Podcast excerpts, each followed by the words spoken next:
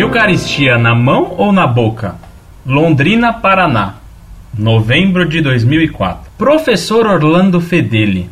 Que a Virgem Santíssima lhe proteja sempre. Recorro ao Senhor porque esta dúvida me aflige. Sou paulista, mas moro atualmente na cidade paranaense de Londrina. Lá em São Paulo, pelo menos não me lembro, nunca vi ninguém receber a Eucaristia diretamente na boca, embora eu soubesse que é possível e que era o costume antigo, uma vez que meu pai, quando criança, recebia a Eucaristia na boca. Todavia, aqui em Londrina, percebi que algumas pessoas recebiam a Eucaristia diretamente na boca. Para mim não foi espanto, porque, como já disse, sabia que era possível. O que me espantou foi que muitas das pessoas que recebiam a Eucaristia nas mãos lambiam-nas depois de levarem a hóstia à boca. Quando digo lambiam-nas, é porque literalmente lambiam a mão, mesmo. Claro, lambem-nas para que não reste nenhuma partícula do Santíssimo Corpo do Senhor em suas mãos. Mas seria isso necessário?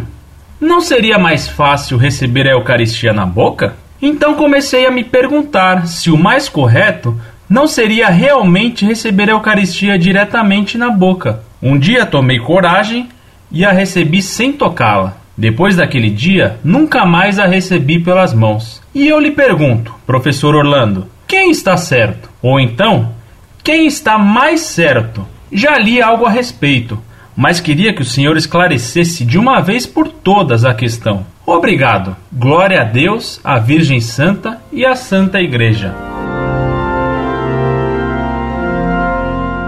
Muito prezado, salve Maria. Sua pergunta é muito importante para muitas pessoas, de modo que, embora eu já tenha respondido em outras ocasiões, repito a resposta para ajudar a muitas pessoas. Entre os abusos que se introduziram após o Concílio Vaticano II e a reforma litúrgica de Paulo VI, que consistiu, segundo o cardeal Ratzinger, na fabricação de uma nova missa, um desses abusos foi o de dar a comunhão na mão. A princípio, se determinou que seria possível dar a comunhão na mão, para quem preferisse assim. Era uma concessão e uma exceção. Depois, se instituiu, por vezes aos gritos, que a comunhão só podia ser dada a quem ficasse de pé e recebesse a comunhão na mão. Por vezes, impondo aos gritos esse abuso. Outras vezes, impondo suavemente em nome da obediência. Quem insistia em comungar de joelhos era bem maltratado. Ainda essa semana, um jovem conhecido meu que se colocou de joelhos para comungar, foi publicamente humilhado por um sacerdote em São José dos Campos,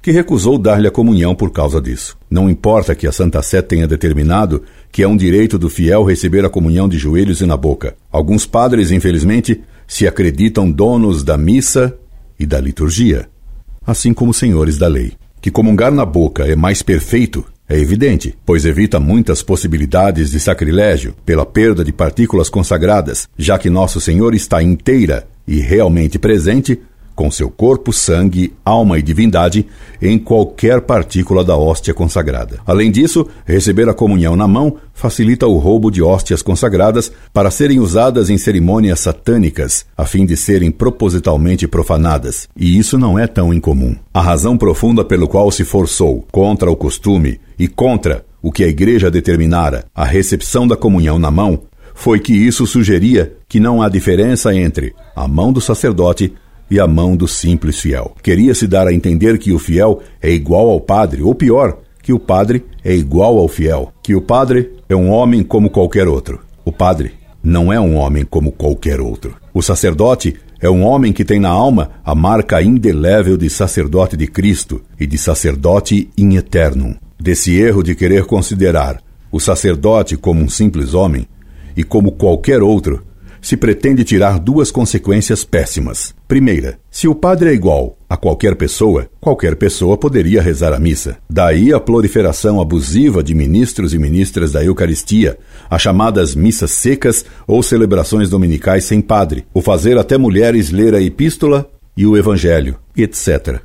No etc. se inclui um caso a que assisti quando rezava um terço numa igreja de um bairro aqui em São Paulo. De repente, Entrou o padre para rezar a missa, mas ele entrou acompanhado de duas senhoras paramentadas, quase como padres, uma portando missal e a outra portando outro objeto. Um absurdo que agrada velhas beatas de sacristia e as famosas gerentes de paróquia, porque há, infelizmente, hoje mulheres gerentes de paróquia, e tirânicas, e até bem tirânicas. Paremos por aqui. Mas um abuso, um erro, e pior, uma coisa que contraria a doutrina, o costume e a lei da igreja. Segundo, segunda consequência lógica, se o padre é um homem como qualquer outro, por que o padre não pode ter sogra? Por que o padre não pode casar como um homem qualquer? Exatamente porque o padre não é um homem qualquer. Voltemos à sua pergunta. Por que é melhor receber a comunhão na boca? Já lhe mostrei os males decorrentes de receber a comunhão na mão. Vejamos agora por que é melhor receber a hóstia consagrada na boca. É melhor receber a comunhão sobre a língua, porque a língua é o órgão da palavra, e Cristo é o Verbo, a palavra de Deus encarnada. Nada mais próprio, então, do que receber o Verbo de Deus encarnado, presente realmente na hóstia consagrada, sobre a língua, que deve ser órgão da verdade. E Cristo é a verdade. Nossa língua deve ser o trono da verdade encarnada, Cristo, Deus e homem, assim como o trono da verdade comum. Se a mão é o meio que normalmente se usa para fazer as coisas, a língua é o órgão que expressa o pensamento. Ora, o pensar é superior ao fazer, e, portanto, a língua é mais nobre que a mão. Alguém poderia dizer que São Tiago previne contra os pecados cometidos pela língua, as mentiras, as murmurações, as calúnias e as heresias que a língua pode exprimir e que levam mais à perdição do que as obras das mãos. A língua, lembra São Tiago, é capaz de bendizer a Deus e de maldizer do próximo. Por isso mesmo, então, a língua é mais nobre, porque só o que é capaz do pior é capaz do melhor. E se a língua é o órgão mais fácil para pecar, ela é quem precisa de mais remédio. A princípio, dava-se a comunhão na mão, mas os abusos que isso permitia fizeram a igreja logo mudar a forma de recepção da hóstia consagrada, determinando que ela fosse dada na boca. Creio que já no século IX, um concílio em Reims proibiu que fosse dada a comunhão na mão. Por tudo isso, sem desrespeitar o sacerdote,